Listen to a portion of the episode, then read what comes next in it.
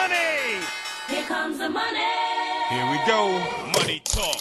Here comes the money. Money, money, money. Dollar, Olá, eu sou a Bárbara Barroso, sou especialista em educação financeira e sejam bem-vindos ao Money Bar, o podcast de finanças pessoais onde falamos de dinheiro de forma descontraída e descomplicada.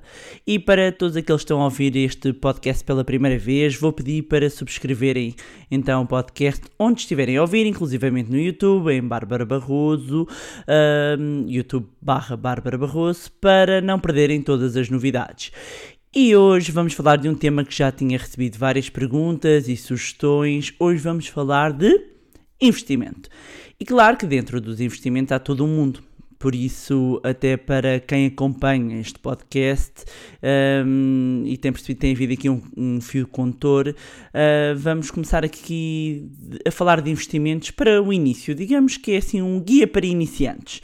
Ah, no fundo, para quem já constituiu um fundo de emergência e agora quer passar ah, para o passo seguinte. Então, o que é que temos de fazer? São três passos muito simples.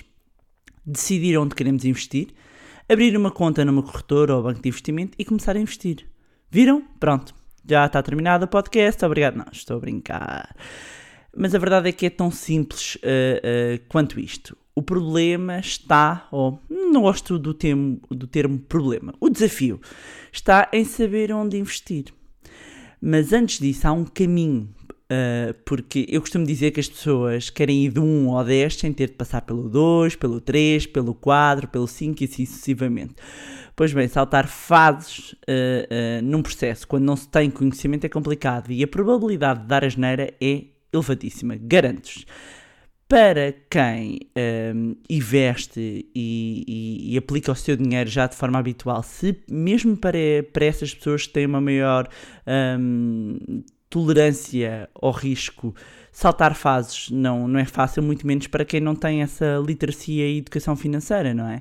Ah, porque mesmo, mesmo para quem está habituado, há um termo que nós usamos nos mercados financeiros que se chama mitigar risco. Ou seja, todos nós queremos diminuir ah, aqui o risco e. hum, e, portanto, a análise que fazemos, mesmo que para as outras pessoas possa parecer muito arriscado, a análise que nós estamos a fazer é sempre de forma a nós conseguirmos baixar o nível de risco.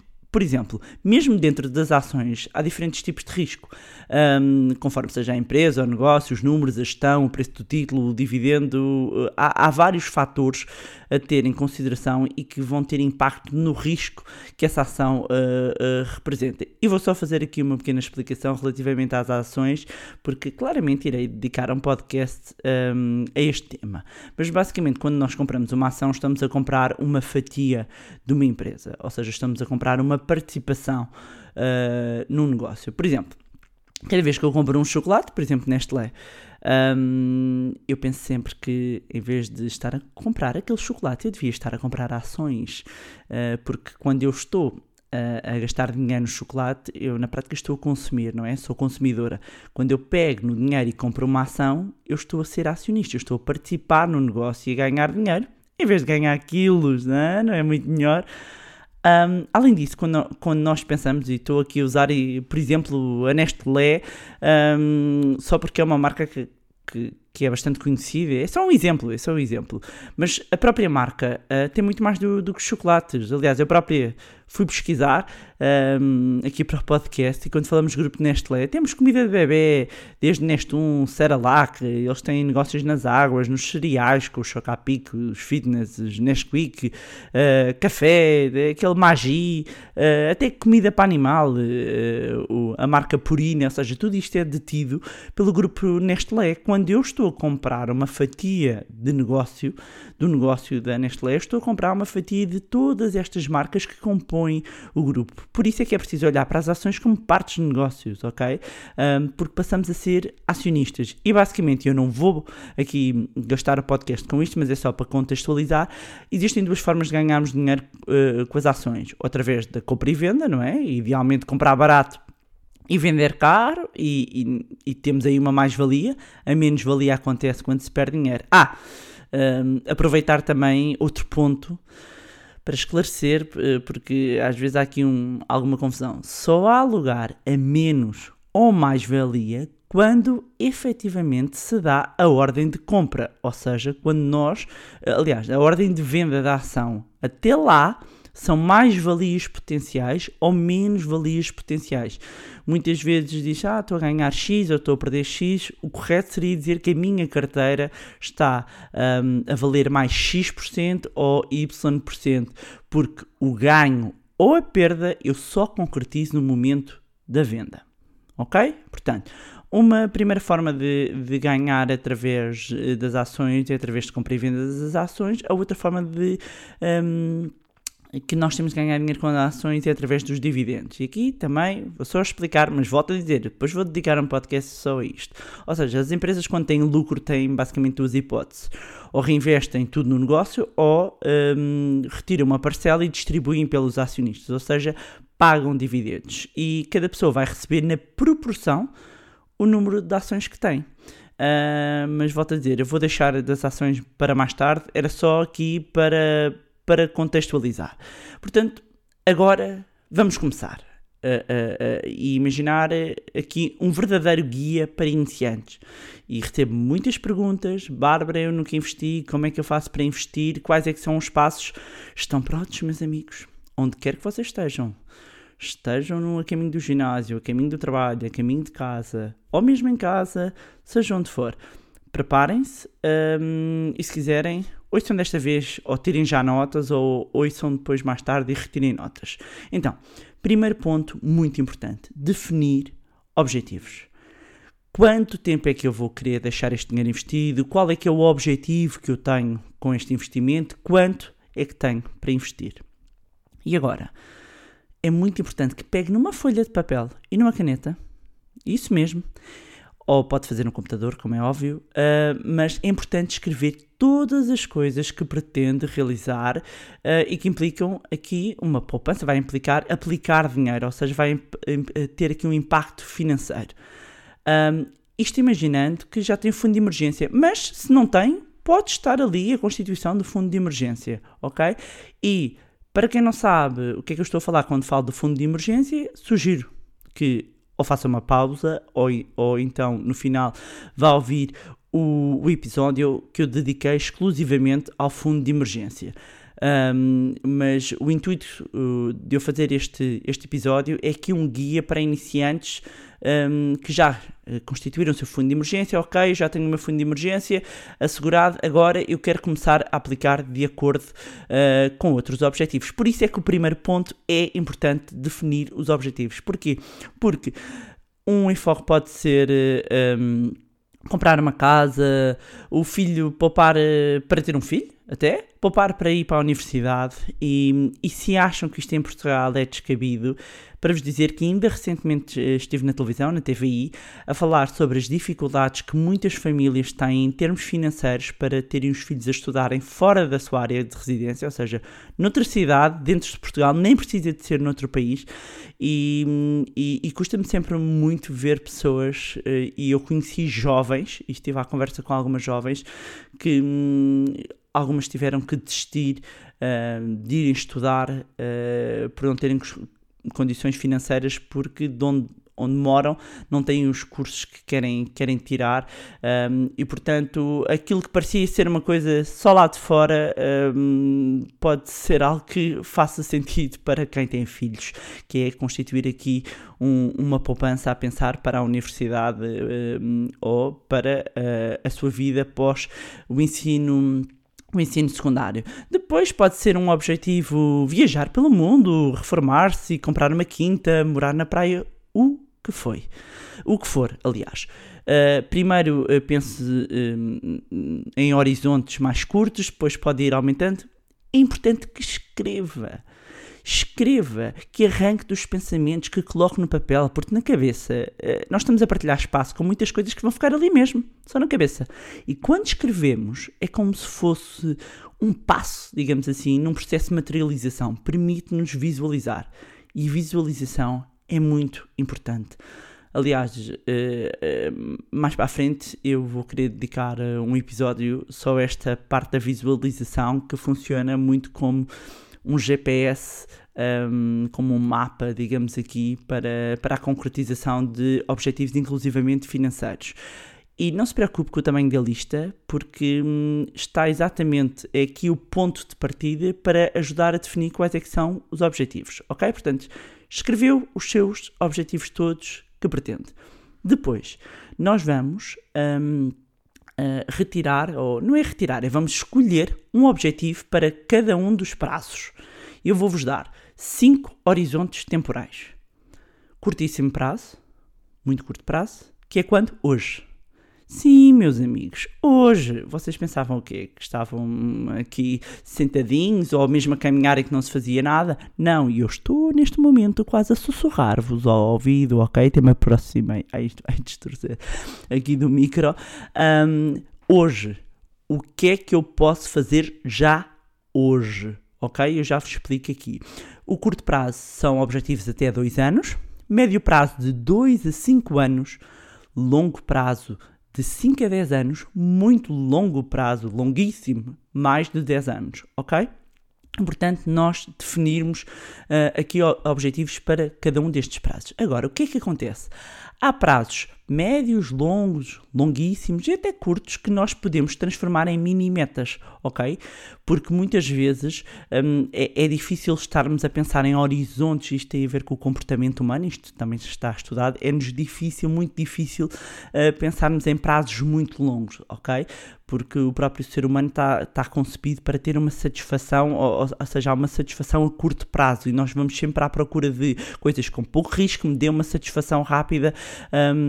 E, e, depois nem vou entrar aqui pela parte mais financeira da questão do, do custo de oportunidade, que a partir de uma determinada horizonte temporal é-nos difícil um, avaliar. E é o que leva muitas vezes as pessoas a procrastinar e dizer, ah, eu sei lá, eu sei lá se vivo, se eu estou vivo amanhã, quanto mais daqui a 10 anos ok? E depois o que acontece? Chega aqui a 10 anos e eu costumo dizer, muitas vezes quando eu vejo as pessoas a não preocuparem-se com a reforma, uh, porque acham que faz, falta muito tempo e depois vão ser os pobres do futuro. E também já dediquei aqui um podcast um, a falar da questão da reforma. Ok, mas retomando aqui, cinco objetivos. Curto prazo, hoje, Uh, curtíssimo prazo hoje, curto prazo até 2 anos, médio prazo 2 a 5, longo 5 a 10 anos, muito longo prazo 10 anos.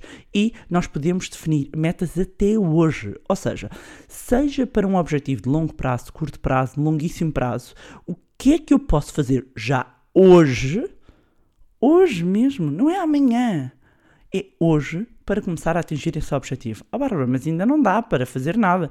Uh, uh, vou usar aqui um exemplo extremo, não é? A dizer, bem, eu, eu gostava de, sei lá. Um, começar a, a, pensar numa casa maior, começar a poupar um dia para uma casa maior, mas eu ainda nem, te, nem constituí aqui fa família. Ok, mas financeiramente, se já tem esse objetivo, o que é que eu posso fazer hoje? Eu posso abrir uma conta onde vou começar a separar esse dinheiro. Se eu tenho um objetivo para começar a investir, eu posso abrir uma conta só para investimento. Um milheiro, eu vou ler um livro. O que é que eu posso fazer hoje? Ok? Não é amanhã, é hoje hands-on, meus amigos, vamos pôr as mãos na massa, porque a grande diferença, a grande diferença, eu falei disso foi logo no primeiro podcast, entre muitas vezes pessoas que até têm Uh, uh, uh, menos skills do que nós, menos habilidades, têm mais condicionantes e mais motivos até para se queixarem. A grande diferença entre eles atingirem certos objetivos, conseguirem certos feitos e nós não, é que eles vão lá e fazem. Ok? Portanto, não fiquem no campo teórico. Não fiquem, façam. Ok? E, idealmente, os objetivos uh, devem ser SMART. E o que é que isto é SMART? SMART é um acrónimo em inglês uh, em que cada uma das letras quer dizer específico, mensurável, atingível, relevante, há outra versão que diz que é realista e baseado no tempo, aqui timed, ok? Então eu vou dar aqui um exemplo. Uh, vamos imaginar que eu preciso começar a, a poupar alguma coisa, ok? E que eu defino que vou poupar 100 euros todos os meses ok? Eu vou poupar 100 euros todos os meses e todas as semanas eu vou colocar 25 euros de parte.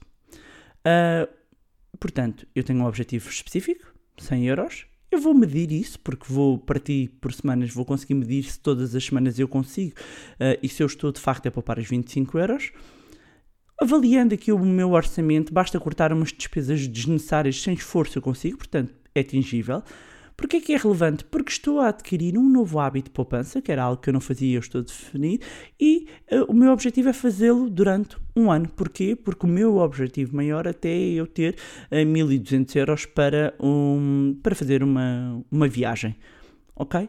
Portanto, eu tenho um objetivo SMART. É específico, é mensurável, é atingível, é relevante e está contabilizado no tempo. Ok? Portanto, tudo isto, ainda estamos aqui no primeiro ponto, ok? E eu já sei que muitas vezes há pessoas que vão dizer ai, ó Bárbara, mas, mas eu quero saber é, qual é que é o instrumento financeiro, onde é que eu invisto? Calma, isto é um processo, lá estão vocês a pensar a saltar do 1 para o 10, ok? E, e, e sendo que não fazem nem o 1 nem o 10. Que, portanto, vamos step by step, ok? Segundo ponto, entender os diferentes tipos de investimento. Conhecimento é poder. Para isso é importante que entenda os diferentes tipos de investimento de acordo com o risco um, que vai correr, ou seja, estamos aqui a falar também o, o risco, o próprio perfil um, do investidor e também há um podcast já dedicado simplesmente ao perfil do investidor que recomendo que ouçam.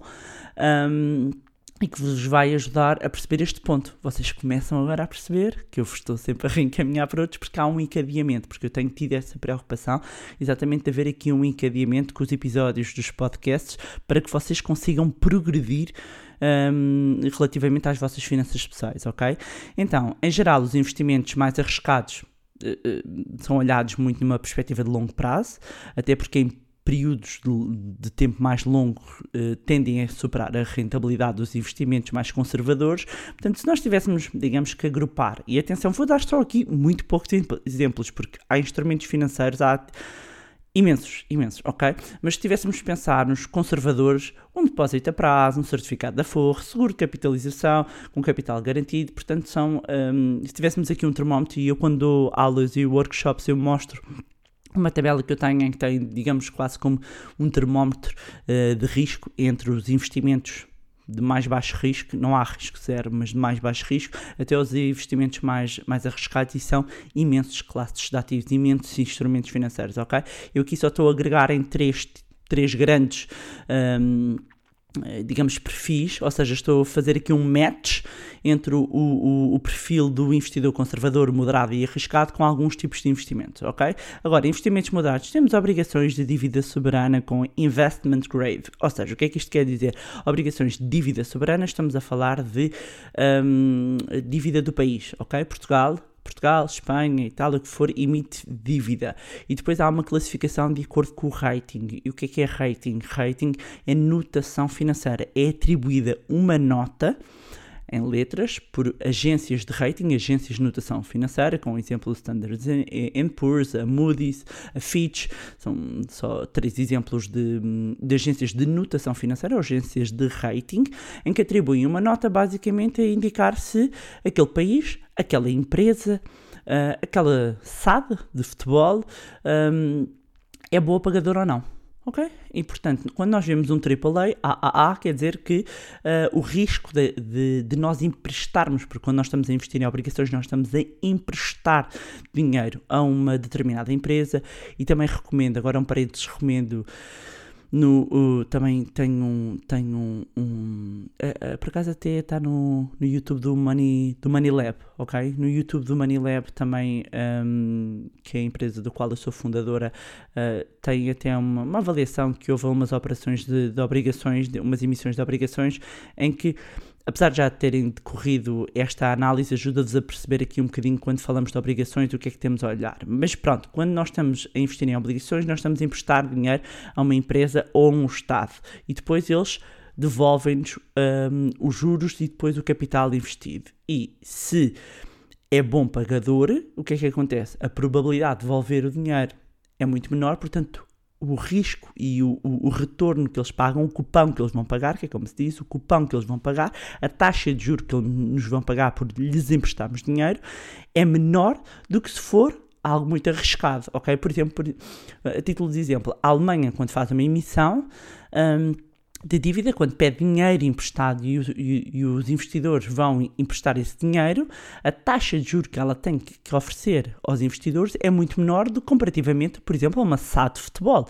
Uma SAD de futebol quer recorrer a investimento, faz uma emissão de obrigações e, em função das contas, do risco de- de- de- do próprio setor onde está inserido, em função do seu rating, da sua anotação financeira, tem de pagar mais para atrair investimento, ok? Fechamos aqui, porque senão isto dar pano para mangas. Mas se quiserem saber mais sobre hum, obrigações, hashtag obrigações. Se quiserem saber mais sobre rating, hashtag rating, ok? Só para me ajudarem aqui também a, a perceber se é um tema que vos interessa ou não. Mas pronto, voltando, investimentos moderados, obrigações de dívida de países com uma boa notação de risco, ok? Investimentos arriscados, podemos ter ações, podemos ter produtos eh, derivados um, e eu também irei explicar mais à frente um, noutros podcasts o que é que são derivados, mas é too risky, amigos, é muito arriscado. Uh, Vamos, lá está. Step by step, ok? Um, e obrigações, neste caso, com a classificação de uninvestment grade. O que é que é isto? Com lixo, obrigações de lixo, ok? Lembram-se quando, quando só via nos, nas notícias Portugal estava no lixo? Um, tinha a ver assim, aqui com a notação financeira que era atribuída hum, à dívida do país, ok? E depois, eh, os fundos de investimento eu não mencionei aqui nenhuma destas grandes três categorias, porquê? Porque os fundos de investimento depende do que é que tem lá dentro. Como os fundos de investimento é como se é uma carteira de investimento, eh, pode ter desde da avaliação de risco mais conservadora à mais arriscada, ok? Portanto, recapitulando, Primeiro, o que é que nós temos de saber para começar a investir? Definir os nossos objetivos. Segundo ponto, muito importante, é entendermos os diferentes tipos de investimento e o seu risco, ok? Sabendo isso, avançamos para o terceiro ponto, que qual é? Escolher um banco de investimento, uma sociedade gestora ou uma corretora. E muitas vezes as pessoas investem com base na recomendação de um amigo, do gestor do banco, mas não nos podemos esquecer de uma coisa. No caso do amigo, os objetivos de tolerância ao risco não são iguais aos nossos, ok? Ahm, quando falamos de determinadas instituições, temos que perceber que há objetivos comerciais para cumprirem. É que é mesmo assim, ok? Ahm, e, e se alguns investimentos temos mesmo de recorrer a alguns intermediários eh, financeiros, há outros investimentos que podemos fazê-los sozinhos. Ahm, e portanto, se eu sei que quero investir num determinado ativo, num determinado produto, está disponível no mercado e que eu posso investir diretamente, ahm, atualmente há muitas alternativas em termos de corretoras ahm, que permitem acesso a plataformas de negociação, com apps, com acesso direto ahm, aos mercados. Muitas não cobram nada sequer para a abertura de conta. E, e ao contrário do que muitas pessoas pensam, é muito mais barato investir através de uma corretora do que através de um banco. Aliás, isso remete-me para o ponto seguinte, que é o quê? Tenha atenção às comissões. As comissões, a par da fiscalidade, ou seja, dos impostos, são um grande consumidor aqui de retornos, de ganhos. Quanto mais elevados, menos o nosso dinheiro rende, ok? Ah, por isso, tem- é muito importante nós verificarmos quais é são as comissões ah, cobradas e no caso das corretoras, eu tenho um artigo que publiquei no meu blog www.barbarabarroso.pt onde tem um comparativo sobre as comissões cobradas ah, nas diferentes corretoras que estão disponíveis e que estão ah, a operar ahm, no mercado português ah, e que também podem ver inclusivamente qual é que é a corretora que eu utilizo para comprar diretamente ações, exatamente porque, e porque que eu escolhi esta? Exatamente porque as comissões são competitivas, ou seja, é barato. E eu, nestas coisas, gosto daquelas duas regras clássicas do Warren Buffett, que é só o maior investidor de todos os tempos sobre investimento. E quais é que são elas? Regra número 1, um, nunca perca dinheiro. Regra número 2, não esqueça a regra número 1. Um. Hã? Tão simples quanto isto. Ahm, depois, noutros produtos, como fundos de investimento, planos de poupança reforma, tenha atenção também às comissões de subscrição, de resgate, de gestão, de custódia. Se for investir num produto através do, do intermediário financeiro, procure saber tudo. É que há muitos casos de produto que até apresentam rentabilidades brutas interessantes, mas depois, com as comissões que levam em cima, vai-se a ver e acaba-se por perder dinheiro. Epá, há imensos casos de, de PPRs com capital garantido nesta situação. Portanto, muita atenção hum, aqui às comissões. Depois, outro ponto que é uma regra, é um clássico, ok? Quando falamos de investimentos, que é diversificar os seus investimentos. Tanto que no mundo financeiro utilizamos uma expressão que é não colocar os ovos todos no mesmo cesto. E porquê? Porque se o cesto cai, meus amigos, lá se vão os ovos. Um, portanto, uh, sempre escolher investimentos diversificados uh, e diferentes entre si. Um, porquê? Porque assim se houver uma má performance de uns, os outros compensam. Ok? Um, e, e, vou-vos dar uh, dois exemplos, normalmente dois ativos que tendem a ter com, comportamentos. Ou seja, que são inversos, fazem aqui uh, movimentos inversos. Quando nós temos períodos de taxas de juros baixas, como este, uh, em que estamos a viver, os investidores tendem a procurar investimentos mais arriscados e tendem a ir para os mercados financeiros. Porquê? Porque de repente nos produtos até de baixo risco eu não consigo ter retorno nenhum. Ok? Um, por oposição, quando nós temos momentos e, e vamos assistir, portanto, a movimentos crescentes, há muito, há muito investimento em bolsa, portanto, uh, neste momento uh, existe esta, esta questão de até quando é que a bolsa, nomeadamente a bolsa norte-americana, irá continuar a subir, que já está aqui com múltiplos, ou seja, com indicadores de que está muito cara. Uh, já se espera que um, haja um alívio, uma queda há algum tempo, mas a bolsa continua aqui a subir. Um, porquê? Porque de facto os investidores estão-se a sentir aqui empurrados um, para os mercados uh, financeiros, ou para o mercado acionista, porque não, não vi muitas alternativas. Tem ido, sobretudo, para dois sítios neste momento: para o mercado acionista e para o mercado imobiliário.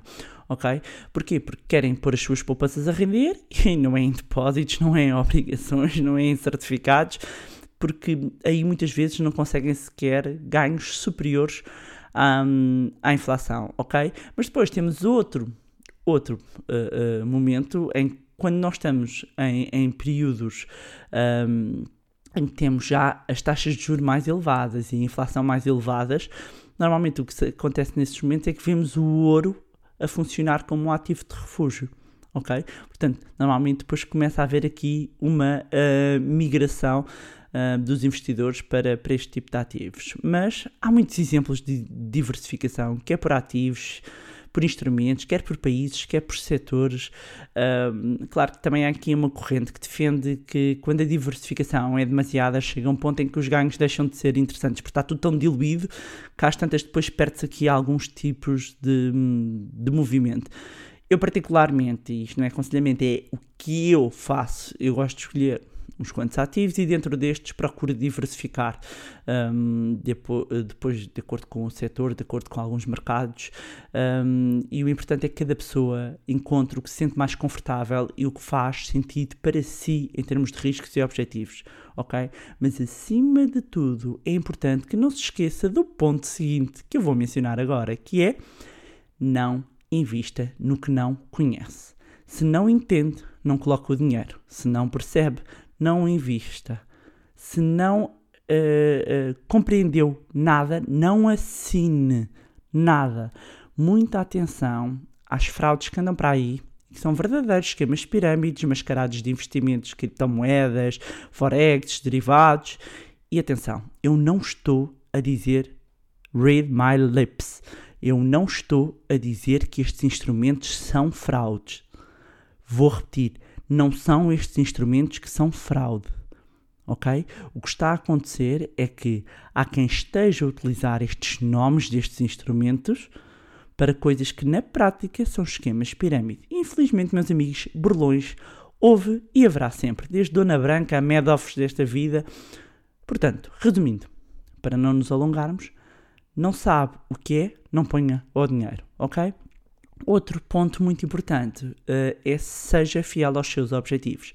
Após começar a investir, é, é, é, normal que muitas pessoas fiquem animadas, que, que se esqueçam do que as levou a investir em primeiro lugar, uh, mas mesmo que sejam investimentos mais ou menos uh, arriscados, não caia aqui a tentação de, de perder aqui o sleepy point, né? o ponto em que. Um, de repente aqui, uh, uh, deixar-nos mover aqui pela, pela ganância um, e, e, e, sermos fiéis, ou seja, um, o que é que nos levou a colocar o nosso dinheiro ali? E mantermos ali um, fiéis a isso e não deixar que uh, ciclos uh, melhores ou piores uh, estraguem a estratégia, ok?